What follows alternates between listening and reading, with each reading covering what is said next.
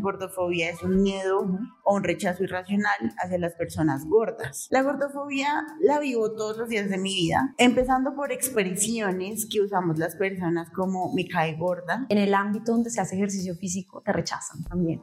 La mayoría de gente gorda pasa su vida haciéndose invisible. Asumimos gorda igual enferma. Hay muchas personas delgadas supremamente enfermas. Sostenerle la mirada a la gente. Porque muchas personas que tienen inseguridades con su cuerpo, con su ropa, con su pelo, con lo que sea, se hacen chiquitas, ¿no? Se hacen bolitas, digo yo, y permiten que esas miradas juzgadoras sigan ahí. Deja de opinar hacia mi cuerpo he dejado de piropear a mis amigas con cambios físicos. Y que no importa si tú me dices hoy, no Natalia, es que yo quiero perder peso porque eso me hace feliz, está perfecto. Bienvenido sea que es a ti que te hace feliz, pero no pospongas la vida para después de que pierdas kilos o lo que sea, vive ahora, ¿no? Disfrútate el hoy con el cuerpo que tienes, independientemente de que lo quieras cambiar o no. Bueno, les doy la bienvenida a un nuevo episodio del podcast de Movimiento Consciente. Hoy tengo una súper invitada que ya se las voy a presentar para hablar de un tema muy, muy, muy controversial y un tema también supremamente pedido en esta comunidad, porque como bien saben, hablamos del movimiento, hablamos del cuerpo, pero detrás de estas dos cosas hay un montón, un montón de mitos, y un montón de rechazo sobre todo hacia el cuerpo de una manera increíble. Hoy vamos a hablar sobre la gordofobia, que quizás para algunas personas va a ser la primera vez que escuchen este término, pero sin duda alguna, seguramente muchas conductas que hagan pueden ser gordofóbicas y no lo sabemos. A veces, como hablaba ahora con la invitada, hacemos cosas mal sin saber que están mal. Así que el día de hoy vamos a hablar del término de la gordofobia, pero sobre todo de la relación que existe de la gordofobia con el ejercicio físico y qué sucede en este mundo.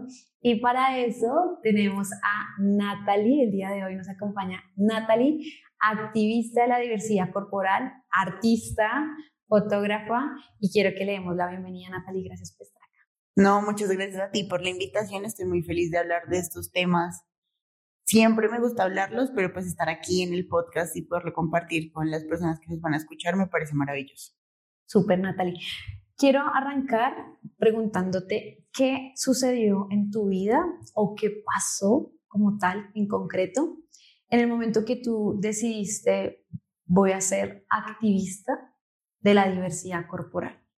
Ok, yo he sido una mujer gorda desde muy pequeña. Yo siempre fui leída como una mujer gorda desde los 9, 10 años, una niña gorda, luego una adolescente gorda, ahora una mujer adulta gorda. Y yo siempre tuve una actitud frente a la vida muy contestataria, muy siempre reclamaba mi lugar, siempre hacía lo mismo que hacían las otras personas, aunque la sociedad, la gente, las personas, ¿no? La gente del, no sé, el colegio, la universidad, la familia y demás dijeran como no, porque es la gorda, pues la gorda bailaba, la gorda iba a comer donde le gustaba, la gorda viajaba, ¿sí? Y desde ese momento yo empecé como con, esta, con este movimiento sin saber, yo simplemente decidí existir eh, sin importar el tamaño de mi cuerpo. Yo hacía lo mismo que hacían todas las personas, yo iba a caminatas, yo nado también, yo hacía todo y digamos que desde ese lugar muchas personas se sentían como identificadas conmigo y decían, ojalá yo algún día pudiera hacer eso, ojalá algún día yo dejara de preocuparme por lo que van a pensar las personas y yo también bailara o también me parara al frente y hablara y esas cosas. Pero fue en el 2017 cuando conocí que existía un movimiento social que hablaba sobre un tema que era la gordofobia, que yo no sabía que era eso. Pero cuando empecé a escuchar y a entender y a ver las dinámicas que habían, dije como, wow, eso es lo que toda la vida yo he combatido de alguna manera y yo pensé que yo era sola contra el mundo. Cuando reconozco esto, conozco el término que para las personas que nos escuchan, gordofobia es un miedo o un rechazo irracional hacia las personas gordas. Okay. ¿Qué es ser gordo? Bueno, eso es otro tema que también nos da para otro episodio, pero las personas que tienen un cuerpo que no cabe dentro del estándar hegemónico, ¿no? Alto, delgado, eh, ojalá blanco, ¿no? Ojo claro, pelo liso. Todo lo que está fuera de ahí, pues es como mal visto, pero la gordofobia se enfoca en el odio y el rechazo hacia las personas gordas. Okay. Cuando yo conocí eso y entendí que yo había hecho activismo sin darme cuenta, decidí decir como, ok, yo voy a seguir haciendo esto, pero voy a seguir alzando la voz junto con este montón de personas que conocí en el camino que hacen lo mismo en diferentes lugares del mundo. Es una lucha muy joven, digamos, nos lleva más de 15 años. Estos, estos sí, obviamente se lo han preguntado desde hace mucho tiempo, pero que se haya hablado de una manera más abierta y como con tanta propiedad y con tanta fuerza es en los últimos años. Entonces así fue como yo llegué a este mundo. Genial. Hace poco hablaba con alguien del, del concepto de gordofobia y me pareció muy particular porque me dijo, nunca en la vida había escuchado ese término, pero sé que inconscientemente, sin saber el término, el concepto, a qué hace referencia, podemos tener actitudes gordofóbicas, ¿cierto? Podemos estarle haciendo mucho daño a las personas y nosotros no nos damos, no nos damos cuenta de eso, ¿no? Para eso, Natalie, me gustaría, ya que nos dices de la gordofobia en concepto como tal, que es cualquier rechazo, ¿cierto?, que hacemos acerca de un cuerpo gordo, me gustaría que habláramos un poco más de cómo se ve en la vida real la gordofobia, ¿no? Porque a veces, sí, a veces uno sale hablando, no, yo respeto todos los cuerpos, no, yo soy súper open mind, mente abierta, como que no tengo problema, pero uno va y mira sus actitudes, sus comentarios, acciones que hacemos y que a veces uno dice, realmente de pronto no lo quiero hacer de manera intencional y termino haciéndole daño a una persona. Me gustaría más desde tu experiencia y demás, ¿cómo se ve la gordofobia? O sea, ¿qué actitudes hay? Tú como, como tal activista en este tema, ¿en qué estás batallando? ¿Contra qué estás luchando? Para que podamos hacernos un esquema general. Ah, ok, ok, creo que sí estoy metido ahí y no me había dado cuenta. Claro, lo que pasa es que el problema de la gordofobia es que es una, digamos que permite o digamos que históricamente la sociedad se ha normalizado ser violento con las personas gordas porque al final creemos que se lo merecen. Entonces, creo que hay algo mal en ellas. Exacto. Y que son ellas las que no pueden cambiar. La gordofobia la vivo todos los días de mi vida. Eh, digamos que Empezando por expresiones que usamos las personas como me cae gorda, ya, o eh, comí como gorda, ¿no? O se armó la gorda y siempre son connotaciones negativas. Ya. También está eh, el simple hecho de salir a la calle, así sea dos cuadras, para tomar un bus o lo que sea, y me gritan cosas sin ni siquiera conocerme. Okay gorda y fue, y, o sea, de todo, o cosas que uno dice como, ¿eso de verdad pasa? Sí, sí pasa. O que se quedan mirándote, porque capaz... Claro, lo que pasa es que eso es más pasivo, o sea, es muy agresivo, pero digamos que en mi caso particular, yo no me fijo que la gente me mira. Yo sé que me miran. Ya. Pero yo soy una diva que yo siento que voy en una pasarela y a mí me gusta que me miren, ¿no? Como estoy aquí, existo, me visto de colores, es por el frío la chaqueta, pero yo tengo colores, ¿no? Como a mí eso me gusta, me pinto el pelo, me maquillo, porque es mi forma de habitar la existencia, como es que aquí estoy y tú no me vas a negar mi espacio. Pero, por ejemplo, eh, no sé, lo que yo hablábamos antes de esta, pues de empezar el podcast y es como el sistema de transporte en Bogotá con estas barreras anticoladas en el SITP, pues eso es muy violento porque al final las personas gordas no cabemos. Que sí, tampoco las mujeres embarazadas, tampoco las personas mayores, tienen muchas dificultades, pero son barreras que al final terminan siendo gordofóbicas porque te están privando del derecho a movilizarte en la ciudad. Eh, gordofobia es entrar a una tienda de ropa porque vas a comprar algo para alguien porque sabes que no vas a conseguir tallas y que antes de entrar te digan acá no hay ropa para usted. ¿no? Gordofobia es que cuando vas a una reunión familiar te sirvan más poquito porque es que tienen que cuidarse. Claro. ¿No? Gordofobia es que no puedas ir a un gimnasio porque vas a ser observada, porque vas a ser eh, juzgada por las personas, porque van a rumorar, porque, o sea, ¿qué hace la gorda acá, no? Pero entonces, ¿qué pretenden? Como, bueno, si ustedes, el mundo no gordofóbico, o sea, algún mundo gordofóbico, quieren que dejemos de ser gordas, ¿no? Que eso es otra idealidad, ¿no? Como que todo el mundo cree que uno, si es eh, disciplinado y tiene fuerza de voluntad a dejar de ser gordo, pues no, así no funciona el mundo. exactamente. Em, pues al final es como tampoco puedo habitar los espacios porque se me niegan. Listo, digamos que conseguimos un espacio donde podemos hacer ejercicio porque es un espacio seguro no consigues ropa para hacer ejercicio. Claro, ahorita ha cambiado y hay más marcas y hay industria colombiana que se está preocupando por esto, pero pues eso digamos que en el tiempo ha sido muy difícil. Y además la ironía también de, de rechazo, porque eres gorda y lo haces mal, ¿cierto? Necesitas hacer ejercicio, pero resulta que en el ámbito, que ya vamos a hablar de eso, en el ámbito donde se hace ejercicio físico te rechazan también. O sea, no vas a encontrar una valla de publicidad en, de un gimnasio con una gorda en toda la valla, no la vas a encontrar porque necesitamos poner a la mujer esbelta, con el, eh, no sé, el margen de belleza del momento, ¿cierto? Porque eso vende más. Entonces, asumo yo que también esa puede ser una manera gordofóbica de que muestran como lo que es permitido de una manera sumamente implícita. No, no es tan explícito el tema. No, yo creo que sí es muy explícito. Yo creo que sí, yo creo que el simple hecho de no permitir que en las comunicaciones de estos lugares hayan personas gordas posando o en la cotidianidad habitando el espacio, pues es un problema. En las películas, en los comerciales, la gente gorda no existe porque nos han invisibilizado. Y es una ironía porque es la mayoría de gente gorda pasa su vida haciéndose invisible. Y ocupan el espacio. Entonces, cuando llega una gorda como yo, que además ocupa su espacio y quiere ocupar más, entonces eso es muy confrontante. Entonces, que yo soy una perezosa, que yo simplemente tuve que resignarme a habitar este cuerpo porque no pude cambiarlo, que lo que mejor que me podría pasar a mí es tener, no sé, una cirugía bariátrica o alguna cosa, un régimen.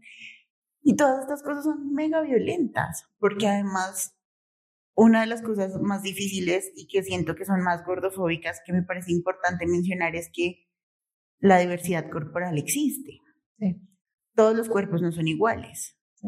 Solo con el simple hecho de ver diferentes regiones del mundo, las personas de Japón, las personas de, no sé, Alemania, las personas de Colombia, las personas de México, las personas de Argentina, todos tenemos una corporalidad distinta, por una genética, por un montón de cosas, y buscar estandarizar el cuerpo a solo uno, pues es demasiado también racista, es una definición muy simple de lo que debería ser y que al final eso solo termina lucrando a una industria que se llena los bolsillos con las inseguridades y con esos estándares que son inalcanzables y que lo que hacen es matarnos a todos y a todas. Vale. Natalie, creo que tocas un tema que me parece muy importante que resaltemos y es que lo hablábamos ahorita antes de empezar a grabar. La gordofobia no es un tema de tallas, no es un problema de tallas. Y quiero aclarar mucho esto, sobre todo para las personas que nos están escuchando, especialmente a las mujeres, que este, este tema toca mucho más a las mujeres, ¿cierto? Y es aquellas mujeres que de una u otra forma, independientemente de su talla corporal, se sienten mal con el cuerpo que tienen. Y de hecho, el episodio anterior hablábamos mucho de esto, de la edición corporal, de la autoestima con el ejercicio físico, que es un arma de doble filo porque tú te vas al gimnasio porque supuestamente te amas, ¿cierto? Y te priorizas y te gusta la salud, pero todo el tiempo estás pegada al espejo observando, ¿será que ya bajé? ¿Será que ay, esta panza todavía no? Uy, por aquí también hay celulitis y demás. Y uno dice, mientras te sigas editando, el ejercicio físico no te está haciendo más fuerte y no te está haciendo mejor y demás. Y traigo esta connotación porque siento yo que no es un tema físico, tú sí, tú no, sino es un estado y una concepción mental en la que uno no se siente cómodo en su cuerpo. Y lo digo porque alrededor mío hay muchas mujeres con este problema de no sentirse bien socialmente. De hecho, por ejemplo, en el mundo de la danza, que ya vamos para allá porque sé que te gusta bailar, sí, o sea que me encanta. En el mundo de la danza son supremamente clasistas, sobre todo en el mundo de la danza técnica clásica, o sea, tú tienes que medir un 80 y ser esbelta, ser súper larga y demás. Y uno dice, ¿en qué momento puedes ser tú misma? ¿En qué momento tú puedes disfrutar, bailar y demás? Si es lo que te gusta es bailar, cuando de entrada, lo que tú nos decías ahorita, te dicen, tú no, tú no entras acá. Realmente hasta los espacios físicos no entras ahí, ¿sí? Y digo, ¿en qué momento se creó esa brecha? Y lo que tú decías ahora, se normaliza, que es lo que quiero como que hagamos con este episodio y demás, de que la gente pueda llegar a concientizar qué tanto puede estar afectando su manera de pensar, sus acciones y todo lo que hace, sobre todo nosotros los que trabajamos con este medio de promoción de salud, hasta dónde la estamos embarrando también con ustedes, ¿no? Claro, yo creo que hay dos cosas muy importantes. La gordofobia es un tema que nos toca a todas las personas, no de la misma manera. La gordofobia no se enfrenta igual para una persona que es visiblemente gorda, grande, ¿no? Un tamaño corporal que no encaja, a una persona que, digamos, está dentro de los parámetros, que ahí ya se habla de violencia estética. Sin embargo, la gordofobia nos ha vendido ideas y nos ha vendido conceptos que refuerzan ese odio o ese rechazo a las personas gordas. Entonces, pueda que tú no habites un cuerpo gordo, pero tienes un miedo irracional por llegar a ser como esas personas gordas. No solamente porque no te sientas cómoda con el cuerpo que vas a tener si llegara a pasar, sino porque Nadie en el mundo quiere vivir las violencias que vive una persona gorda. Si tú te cuestionas y le preguntas a alguien por qué usted no quiere ser gorda, pues yo no quiero que me miren en la calle, yo no quiero que me griten cosas, yo no quiero no poder conseguir ropa, yo no quiero que me traten mal en el consultorio médico. Entonces ahí está el problema. Es como, ah, ok, el problema no es ni siquiera el cuerpo, sino todo lo que los demás hacen con las personas que habitan esos cuerpos. Entonces me parece muy importante como mencionarlo porque sí, efectivamente, el cuerpo se ha utilizado históricamente para clasificar a la gente y para rechazarla o para aceptarla, ¿no? O para vanagloriarla o para disminuirla. Ya. Pero es algo social y es un tema que hay que hablar y hay que poner en la mesa y hay que discutirlo en estos espacios y en otros porque es algo que nos ha afectado a todas las personas, como decíamos, no, no, no, necesariamente que ocupan un cuerpo gordo, pero que saben lo que implica habitar un cuerpo gordo. Entonces yo creo que es muy importante también hablarlo desde ese lugar porque si bien estos lugares como la danza que tú hablas, donde que las medidas y los trajes y la posición del cuerpo y estas cosas son tan importantes, pues existimos muchas personas gordas que decimos, pues no, pues yo ahora, listo, sigan ustedes en su academia siendo exigentes con sus parámetros, pero en este lado vamos a hacer un grupo donde vamos a bailar lo mismo que ustedes bailan y vamos a hacer nuestras cosas y nuestros encuentros y vamos a disfrutar el cuerpo desde otro lugar y es ahí donde empiezan a nacer estas cosas, estos movimientos sociales de mujeres, de personas de cualquier género que se juntan para disfrutar de esas cosas que se nos han sido negadas históricamente. Porque, por ejemplo, en mi caso particular, mi mamá toda su vida soñó con ser bailarina de ballet. Pero mi mamá siempre fue la gorda de la casa. Aunque viendo fotos, ahorita ya que han pasado tantos años, ella me dice como yo no era gorda. Pero era la más gorda de la casa. Sí, sí, sí, entiendo. Entonces, como era la gorda de la casa, nunca pudo ni siquiera soñar con bailar ballet. Además de que lo que dices es clasista, digamos que es un, un deporte o bueno, una disciplina que es muy costosa, que necesita un poder adquisitivo, unos regímenes y unas cosas que pues ella no iba a hacer. Pero el simple hecho de no permitirle a alguien ni siquiera soñar con algo es muy triste. Total. Y hablaste de un concepto, Natalie, que me gustaría que lo andáramos para no pasarlo tan así.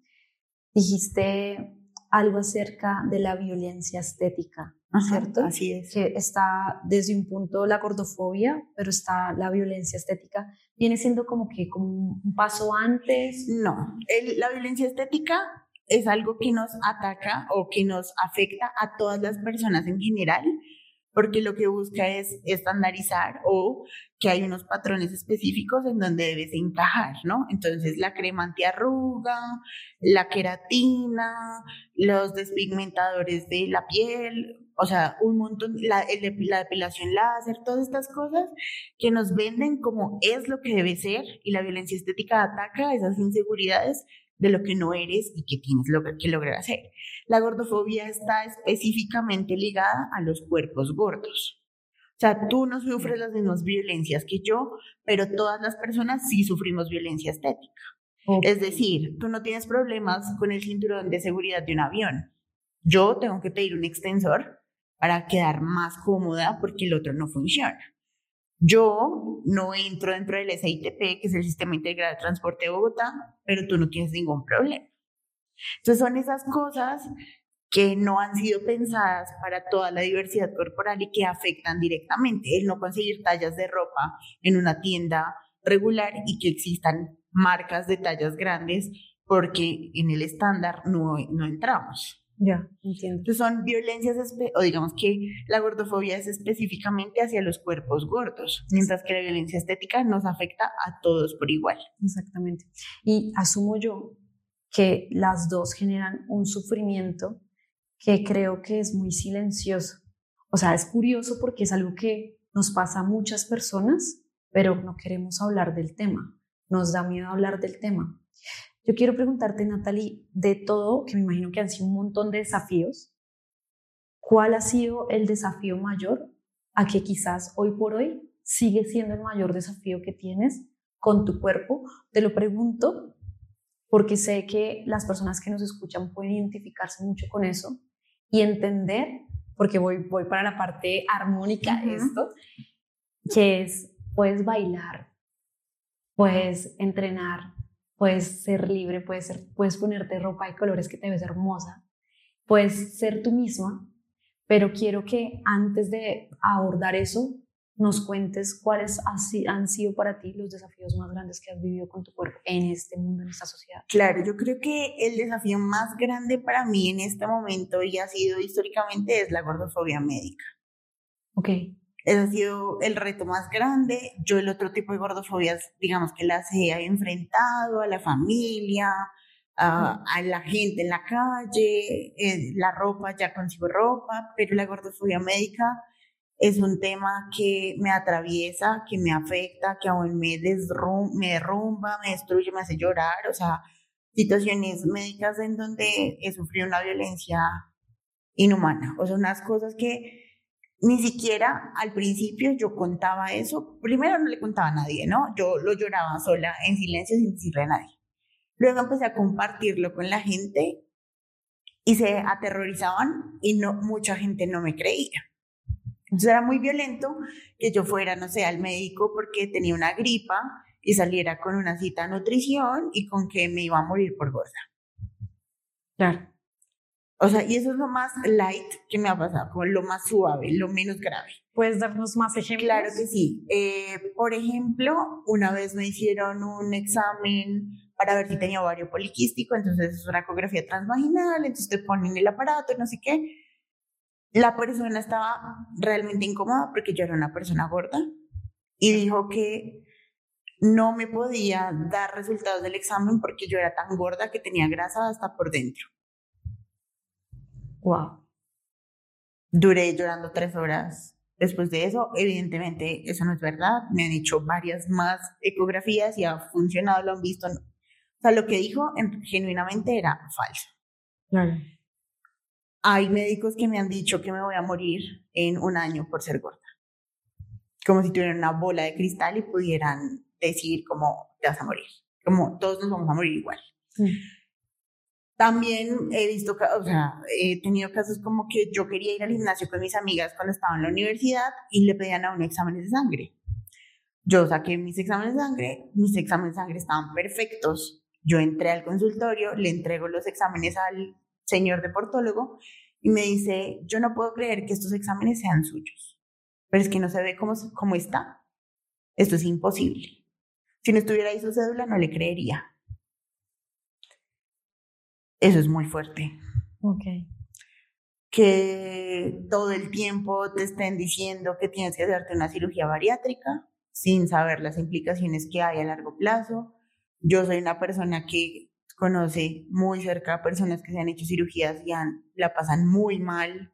Conozco personas que han escrito libros y que hablan de eso y cómo las consecuencias a largo plazo son terribles, devastadoras, porque al final es mutilar tu cuerpo para perder peso. O sea, las cirugías bariátricas se habían inventado para personas con cáncer de estómago, con personas que tenían problemas, eh, digamos, gastrointestinales y que necesitaban una mutilación para, pues como para salvarles la vida. Pero ahora, como se dieron cuenta que eso generaba pérdida de peso, la venden como una alternativa fácil para eso. Otra de las cosas que también hemos ido construyendo y entendiendo es que no hay batas para ti cuando estás en urgencias, por ejemplo. Eh, y las camillas o las sillas de ruedas, por ejemplo pero en las clínicas donde hacen cirugías bariátricas sí hay. Entonces, cuando tú vas a una urgencia porque, no sé, no sé, algo, se te cortó un dedo, no hay cosas para ti, pero si tú decides hacerte una cirugía bariátrica, está el lugar, ¿no? En la sala de cirugía gigante donde vas a caber tú y todo el equipo médico, están las batas, están los instrumentos, es el tensiómetro, todo está diseñado para cuerpos gordos sí existe. Sí existe. Solo que no está disponible. ¿Por qué? Como otra forma de solución. Porque no lo decimos. Ya. Porque no lo manifestamos, porque nadie se queja, porque todos nos quedamos callados. Yo jamás he puesto una queja por toda la violencia que he vivido. Porque me da miedo, porque no sé cómo se hace, porque, porque me cansé también. Claro. Cuando yo empecé, yo no sabía cómo hacer para sentirme mejor y salir de esas citas sintiendo que de verdad no era que yo estuviera loca y me lo estaba imaginando. Yo empecé a grabar la voz de las, de las consultas sin ningún fin más que yo volverlo a escuchar y decir como yo no me estoy enloqueciendo. Y poderlo compartir en confianza con mi familia y decir, miren lo que está pasando. Es un lugar de poder donde el médico tiene toda la razón, donde él es el Dios, ¿no? y juez y tú tienes que adaptarte a lo que dice. Yo tengo una nutricionista que es una nutricionista maravillosa, que es enfocada en, todo, en la diversidad corporal, alimentación intuitiva, un montón de cosas. Y cuando yo digo que yo tengo un una nutricionista particular, porque las de la EPS son violentas, se burlan, la descalifican, dicen que, bueno, pero ¿de qué le sirve si no ha bajado de peso? Y ha sido muy doloroso. Y creo que el problema nace también de que asumimos gorda igual enferma. Total. Creo que, y lo hablábamos ahorita, ¿no? De hecho, hay muchas personas delgadas supremamente enfermas. Hablábamos ahora cuerpos delgados vemos, triglicéridos no sabemos, colesterol no sabemos. Y yo creo que hemos asumido muy mal al cuerpo. De hecho, me recuerdas mucho que nado con una, con una chica que también tiene su cuerpo no aceptado socialmente y pasa algo increíble con ella, Natalie, y es que a nosotros nos dividieron en dos grupos. Los que no saben nadar, ¿cierto? Y los que saben nadar. ¿verdad? Entonces a los que saben nadar les ponen unos entrenos más fuertes y no sé qué y demás. Ella está en los que saben nadar y nadamos al par y a veces me jala, ¿sabes? O sea, a veces es como que le digo, espérame porque estoy sin pulmones y demás y digo, esa mujer es súper sana, es supremamente sana. Y sabes qué es lo más curioso y, y voy a hacer una connotación muy fuerte acá para la gente que nos está escuchando, tienen mejores hábitos de vida que muchas personas esbeltas, modelos y qué sé yo, es una mujer que anda en bici, se transporta en bicicleta, sé que le encanta el ejercicio, y ya vamos a entrar ahora sí de verdad en materia, sé que de una u otra forma cuida su cuerpo, pero que está esta, esta bendita maña de pensar que hay algo mal con ella, solo por el hecho de ser gorda, que hay algo que está mal, que, o sea, tienes que cambiar, hay que cambiar, hay que cambiar. Y yo digo, realmente creo que tenemos que empezar a abrir la cabeza y cuestionarnos muchas cosas sobre el cuerpo. Y creo que ahora me decías algo que me parecía muy curioso y es como, pero qué ganas de, de que nos bajen de peso. Total. quieren editarnos el cuerpo. Y aquí vuelvo al tema que estábamos hablando ahorita de hay muchas mujeres que quieren bajar de peso aún estando bien. Están bien con su cuerpo. ¿Por qué quieres bajar de peso? Y yo creo que es una muy buena pregunta que se hagan los que nos están escuchando. ¿De dónde vienen las ganas de bajar de peso? ¿Tuyas? O sea, ¿realmente es tuya? ¿O es, es que el médico me tiene el rojo, me está diciendo todo el tiempo que tengo que bajar de peso? ¿Es que la sociedad? ¿Es que la foto, la foto sale mal? ¿Es que no sé qué? ¿Es que mi novio, mi pareja o mi mamá? O sea, ¿de dónde vienen las ganas? Y voy a entrar a un tema ya para empezar a darle un poco más de luz a este episodio y me parece asombroso y maravilloso lo que haces, Natalie. Y los que nos siguen a Natalie, ahora les dejamos las redes sociales para que lo hagan y para que la vayan a ver bailar a esta mujer.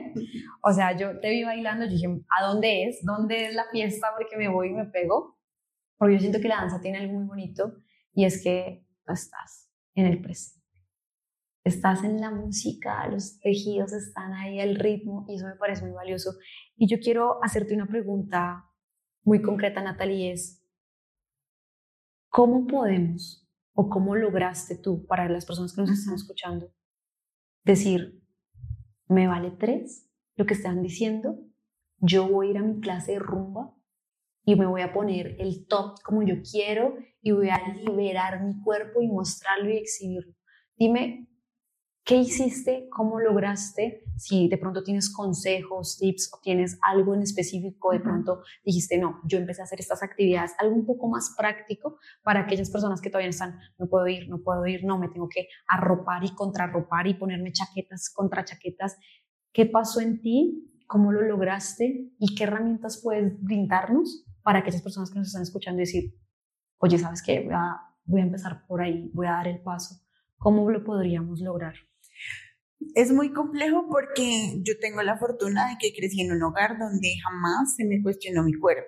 Entonces, digamos que empezando por ahí es muy complejo porque ahí es donde nace el primer miedo o la primera limitación al cuerpo. entonces, digamos que esa es mi ventaja. Durante toda mi vida crecí con una mamá que siempre me decía pena, ¿cuál pena? ¿Qué es pena? Eso no existe. Entonces yo no tengo pena en el mundo. O sea, eso para mí no va, ¿no? Como entonces, para mí es muy difícil poder dar con, consejos respecto así como tan concretos porque pues yo no puedo sentir eso que las personas sienten y no entiendo por qué no se atreven.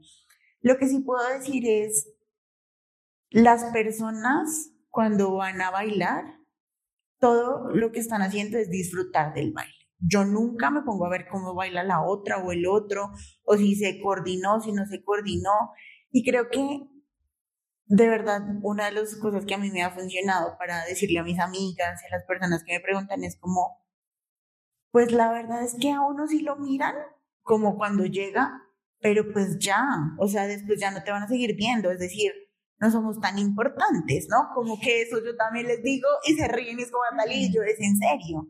Claro, con un impacto cuando te ven como, ah, ok, pero pues ya, ¿no? Como igual vas a estar ahí, vas a habitar el espacio, vas a ocuparlo y creo que es eso, como intentarlo, como muchas personas tenemos una prenda que quisiéramos usar y no nos atrevemos, es como un día inténtalo, póntela en la casa. Póntela en la casa, disfrútetela, no sé, mírate en el espejo, haz las cosas cotidianas de tu casa donde nadie te vea con eso, vea aprendiendo a sentirte cómoda con esa prenda y ya luego úsala, digamos, afuera porque lo más difícil es la mirada que juzga, pero el problema es que te, te importe, ¿no? Ya. A mí no me importa. Ese es el problema, o bueno, la ventaja en mi caso particular, yo soy descarada y no me importa. Porque además ahí es donde encuentro que mucha gente me dice, yo quisiera poder hacer eso, y es como, hazlo, inténtalo, ya. a ver qué pasa. Ya. Yo creo que más o menos de lo que nos dices, lo primero vendría siendo como aceptar que te van a ver, ¿cierto? Sí, aceptar que donde vas a llegar te van a observar, pero tener en cuenta, lo veo yo desde afuera, que es como te van a ver, pero tú decides qué tanto te importa eso, ¿no? Igual, obviamente esto... Es un camino. Sí, eso, o sea, llevo 34 años de mi vida existiendo, digamos que es un camino, no es como que esto haya sido de un día para otro. Y una de las cosas que también me parece muy importante es preguntarnos, cuando yo veo a alguien que tiene una prenda o la ropa que no me gusta, ¿yo qué hago? Pues yo veo y digo, uy, no, no me gusta y ya dejo de ver. Es decir, como no le va a gastar mi energía, mi tiempo, ver algo que no me gusta, pues volteo a ver algo que me guste. Exacto. Y creo que una de las cosas muy importantes que pasan es como, si no te gusta, no me mires. Si no te gusta que tenga el pelo parado, pues no me mires. O sea, mira para otro lado. Como hay más cosas que ver en el mundo. Y creo que es eso, como que también es aprender a reaccionar a esas cosas. Una de las cosas que a mí me ha funcionado, que se las voy a recomendar, es sostenerle la mirada a la gente. Porque muchas personas que tienen inseguridades con su cuerpo, con su ropa, con su pelo, con lo que sea, se hacen chiquitas, ¿no? Se hacen bolitas, digo yo, y permiten que esas miradas juzgadoras sigan ahí. Pero si tú tomas una actitud, ¿no? Como me paro derecha, chun, y miro, y te miro y te sonrío, no, la destruyes o lo destruyes, es como, no, ahí te quitan la mirada, te sonríen con incomodidad y es como, no hice nada malo, no le dije nada, solo sí soy una mujer feliz existiendo, Oli. Increíble. ¿No? Y eso ya desarma un montón a la gente y es como, tras el hecho me sonríe. De hecho, en, aquí en el podcast hemos hablado mucho de la postura. Ay, es muy importante. De la postura corporal. Es que, de hecho, les cuento aquí que Natalie cuando entró por la puerta, entró, ¿saben? Era como erguida, como, hola, estaba buscando la puerta, no la encontré, o sea, que dije, ole, o sea, como que es una cosa que se siente. De hecho, hace poquito leí algo y decía, la belleza es un estado mental, un físico. Tú te sientes bella, te, te, te ves bella y de hecho, Walter Rizzo decía algo muy, muy chistoso e irónico, pero decía que hay muchas investigaciones donde han mostrado que las personas que más conquistan, ¿cierto? Son capaz no desde un punto social los cuerpos más bellos y demás, pero se la creen con toda. Y de hecho a mí me ha pasado mucho en el mundo del gimnasio, en el mundo del ejercicio físico pasa mucho. Veo unas mujeres, no sé, aparentemente muy atractivas a como nos dice la sociedad que debe ser la belleza, ¿cierto? Porque eso es muy abstracto. Y con unos problemas para conquistar a los chicos, conquistar entre comillas, si es que hay que hacerlo, pero a lo que voy con problemas de poder estar con alguien que les gusta, ¿por qué no? Y veo personas que capaz pueden que no cumplan con esos estándares o lee la fila atrás sí. de que siguiente, next, next. O sea, que uno dice, de verdad es un estado mental. Y, lo digo es porque nos pasa a todos, ahorita como tú decías, de la gordofobia y también de lo que pasa alrededor de como toda esta violencia también hacia el cuerpo y el estereotipos de, de belleza y demás, es que yo siento que todo arranca por la cabeza y de decir, voy a alzar la voz y por lo menos lo que estamos haciendo nosotros acá es, no estás sola, no estás solo, eso es un problema real, hay que alzar la voz y yo siento que cuando de una otra forma el tema se habla, como que uno, wow, siente una calma y uno dice, ok, no estoy sola. Y yo siento que eso es lo que ha, pasado contigo. De hecho, quería que nos contaras un poco lo que me estabas contando ahorita del, del grupo de danza que estabas haciendo y demás, de que sí hay lugares donde se está hablando de esto, sí hay lugares donde puedes ir a bailar, donde no van a violentar tu cuerpo y no te van a estar vendiendo un montón de malteadas y un montón de cosas en la entrada que te van a bajar de peso, baja de peso, baja de peso, sino que es, oye, vente, bailamos, disfrutamos y todo bien, todos, todos contentos, todos se van. Quiero que nos compartas como esta experiencia y esta idea que tuviste de lo que me estabas contando ahorita, para que las personas digan, ok, de pronto puede ser un camino para mí, pronto puede ser una forma para mí, pues la danza no es para todos, pero siento que se pueden empezar a crear espacios muy parecidos a los que me estabas contando ahora. Sí, yo creo que es muy importante como tener un contexto y es que yo amo bailar desde siempre, o sea, desde muy pequeña yo estaba en grupos de baile, en el colegio, academias aparte, hacía presentaciones, siempre me ha gustado. De hecho, mi papá decía que yo me bailaba hasta el zumbido de un mosco. me encanta bailar y yo quería hacer una actividad física que me hiciera feliz por moverme, por disfrutármelo. Y encontré que donde yo vivo habían unas clases de baile y yo dije, no, yo voy a ir. Ya.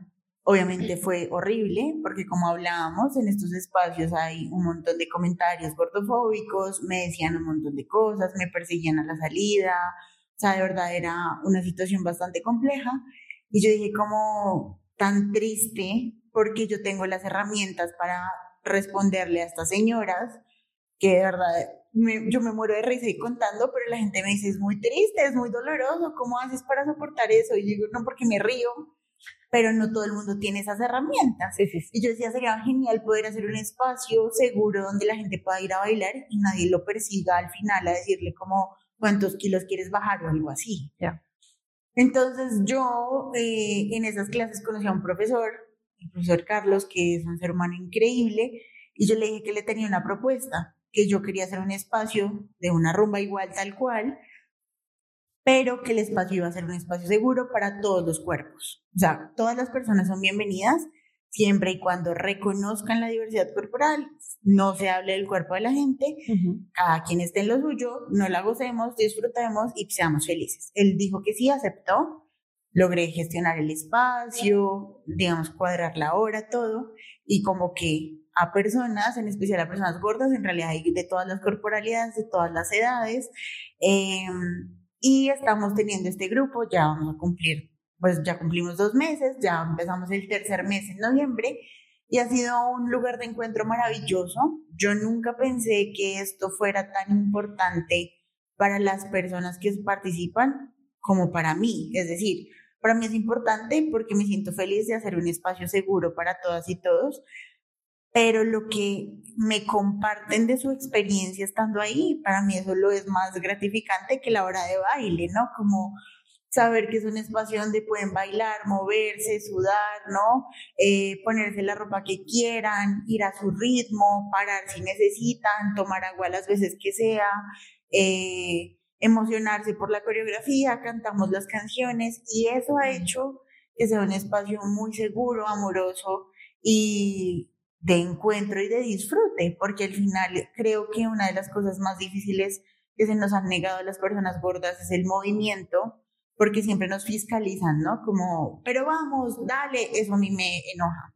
Como la presión en, no sé, que uno va a una clase de baile y es como, usted puede, la gordita, muévalo. No, no puedo, no puedo, o sea, de verdad me indigna. Como, sí, yo sé, yo puedo, pero no quiero que me grites que puedo, porque no, o sea, cállate. Exactamente. es innecesario. Claro. Entonces, justamente muchas de nosotras estamos huyendo de eso y pues buscamos un lugar donde sea seguro y lo encontramos. Mágico. Entonces ha sido muy poderoso porque siento que es la posibilidad de reconocer que el movimiento no es solamente para perder peso, para ser fit, para encajar, sino es como es la necesidad absoluta del disfrute del cuerpo. Y nuestra naturaleza. Exacto. Y entonces uno se estira, ¿no? Entonces el estiramiento y que agacharse y no sé qué. Y reconocer también el poder del cuerpo, ¿no? Como cada vez que pasan los, el, no sé, las semanas, entonces ya me canso menos o o ese día, no, ese día estaba terrible, no dormí la noche anterior y no, di la, no la di toda, pero estoy ahí y está bien, ¿no?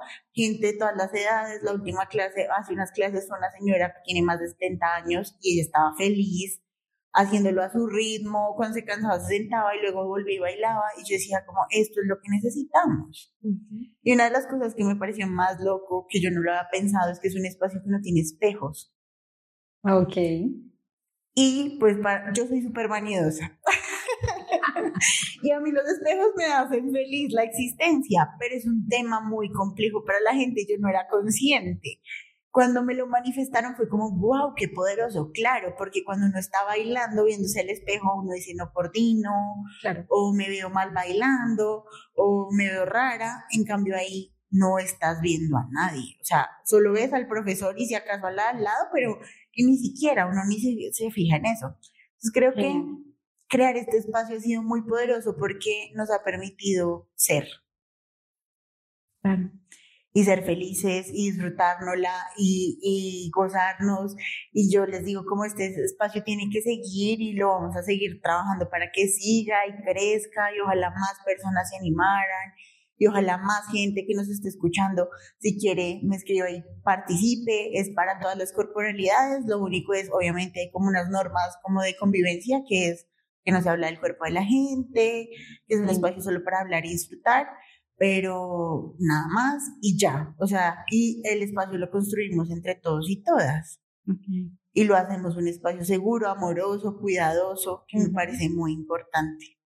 Con eso quiero, quiero que la gente entienda que sí hay espacios, como sí hay espacios para ti, si eres digna y digno de moverte, porque lo que dijiste es algo que yo lo llevo tatuado en mi ser y es el movimiento es para todos para todos, para todos. A mí me pasa algo mucho y es que he tenido en clase muchas personas mayores, más, más que con el tema de, de, la, de los gordos, he tenido personas muy mayores, supremamente limitados y es otra, bueno, eso dará para otro episodio del podcast, es otra comunidad supremamente olvidada, porque no, pues ya, ya casi te mueres, ¿para qué te mueves? O sea, quédate ahí. Y es como, el derecho del movimiento es para todos y con esto quiero hacer un llamado a entrenadores, fisioterapeutas, médicos, enfermeros, todo el sistema de salud. Si nosotros somos los promotores de salud, ¿cómo es posible que no tengamos en nuestros programas y en nuestros, no sé, nuestro, todo nuestro estilo de vida, además, espacios para ellos? O sea, yo siento que realmente tenemos que hacer un llamado fuerte, empezar a crear un espacio seguro y creo que dijiste algo muy bonito, Natalie, y es, deja de opinar hacia mi cuerpo. Y de hecho, hace, hace, ya hace rato, creo que fue antes de pandemia, había hecho una campaña de piropos conscientes, le llamaba yo, y a partir de ese momento he dejado de piropear a mis amigas con cambios físicos. O sea, como, oye, ¿cómo estás de linda? Adelgazaste. O sea, es como algo que en mi lenguaje ya no está. Si alguien me hace un comentario de esos, si es muy cercano, le digo, oye, mira, prefiero que no opines sobre mi cuerpo. Si es alguien que me vale 3 y X, pues bueno, lo dejo pasar y demás. Pero también quiero invitarlos a que dejemos de opinar de los cuerpos. O sea, yo, yo siento que está esto, pero dentro de esto hay un ser humano que vale la pena conocer y que no es solamente porque te veo así, tú sí, tú no, sino como que nos demos el chance de ver que hay más allá. Y quiero acabar el episodio, Natalie, eh, preguntándote y más que todo pidiéndote el inmenso favor de que le puedas hablar a aquella persona que quizás ha estado en el lugar donde tú has estado, de pronto te le ha pasado lo que me has contado con los médicos, o también le pasó que en el gimnasio fue, o que salió y eh, le dijeron en la esquina tal cosa, pero que quizás no se ha dado la oportunidad realmente de salir, de ponerse la ropa que quiere, de disfrutar su cuerpo, de ir a bailar y demás. Terminemos con este episodio, tú invitándolas y aconsejándolas. ¿Qué le dirías a aquella persona que está ahí para que de una vez por todas se permita ser ella misma? Yo creo que una de las cosas más importantes es que no le debemos salud a nadie, ¿no? Ni le debemos una corporalidad X o Y a nadie. Y lo hablábamos antes de estar aquí, era, hay muchas personas que están enfermas y no son juzgadas porque no lo ves, pero el cuerpo gordo es evidentemente gordo y ocupa el espacio y por eso es juzgado. Yo creo que una invitación que les puedo hacer es que entiendan que la vida es ahora y que no importa si tú me dices hoy, no, Natalia, es que yo quiero perder peso porque eso me hace feliz, está perfecto. Bienvenido sea que es a ti que te hace feliz, pero no pospongas la vida para después de que pierdas esos kilos o lo que sea, vive ahora, ¿no? Disfrútate el hoy con el cuerpo que tienes, independientemente de que lo quieras cambiar o no. Porque justamente yo hablo de la diversidad corporal y en esa diversidad corporal caben todos los cuerpos. Y si una persona quiere hacerse una cirugía y quiere ponerse implantes o quiere quitárselos o quiere raparse o quiere cambiarse el pelo, es su decisión porque es una decisión autónoma, pero que sea movida por esa persona y no por la presión de otras personas. Creo que eso es muy importante. Y que reconozcamos que el tiempo de vida al final va pasando y dejamos de vivir y de disfrutar el ahora por esperar un cuerpo que no sabemos si va a llegar o no. Porque una de las ideas más absurdas que nos han vendido es que el cuerpo se puede modificar a nuestro antojo tomando pastillas, operándonos o comiendo más saludable, entre comillas, y no es así. Yo les invito a que lean más, a que busquen otros referentes, a que consuman otro contenido en redes sociales, que busquen otra información, lean sobre temas de gordofobia, que vean que hay más y más formas de ver la vida, ¿no? De disfrutarse la existencia, que hay profesionales de la salud que entienden esto y que lo hablan también y lo manifiestan y lo comparten con evidencia científica que tanto nos gusta. Y creo que es muy importante reconocer que al final el mundo es diverso y cuando soltamos eso y empezamos a habitar nuestra existencia como somos, la vida nos sonríe. Poderoso. Qué poderoso, Natalia. ¿Dónde te encontramos a las personas que nos están escuchando? Bueno, pues yo estoy en redes sociales, estoy en Instagram como La Gorda Fest, eh, arroba La Gorda Fest. Ahí me pueden encontrar. También tengo un podcast que se llama Charla Tranqui, donde invito personas a hablar de temas diferentes. Eh, también del cuerpo, pero de otras cosas. También estoy como Naopi Art, pero bueno, esa es mi faceta artística y fotógrafa, pero la Gorda Fest en Instagram, ese es como el más, ahí me pueden escribir, contactar si tienen alguna pregunta, si quieren material, si quieren información escrita. Este es un tema de la gordofobia y de todas estas cosas que se habla a nivel mundial. Hay personas en todo el mundo trabajando sobre estos temas. Hay material en español, en inglés, en portugués para los gustos, los colores, un montón de gente haciendo cosas en muchos lugares del mundo y ojalá más personas se unieran a esto, reconozcan que esto es una forma de violencia que nos afecta a todas y a todos, pero en especial a las personas gordas, y que dejen de opinar de los cuerpos de los demás. Creo que ese ejercicio es muy poderoso y cuando transformamos eso, también nos quitamos un peso de encima porque en realidad a nadie le importa cómo nos vemos. Hermoso, Natalie. Pues bueno, ya saben, si necesitan a Natalie pueden conseguirla ahí en redes sociales. Recuerden que también tiene un grupo donde están haciendo danza, donde están haciendo ejercicio físico. No van a debatir sobre tu cuerpo, no te van a decir que bajas de peso, no te van a decir nada, simplemente vas a ir a moverte y a disfrutar la vida. Así que síganla y Natalie, gracias por estar acá. De verdad, gracias por todo lo que me enseñaste también. Creo que abrí mi campo de visión y espero que esto llegue a muchas más personas y que cada vez seamos más las personas que normalizamos la cantidad y diversidad de cuerpos que hay, pero sobre todo el derecho a existir y ser como uno es. Gracias. Así es, muchísimas gracias. A ustedes gracias y nos vemos en un próximo episodio. Este fue un episodio del podcast de Movimiento Consciente. Yo soy Sandra Beltrán y te espero en el próximo episodio. Nos movemos pronto.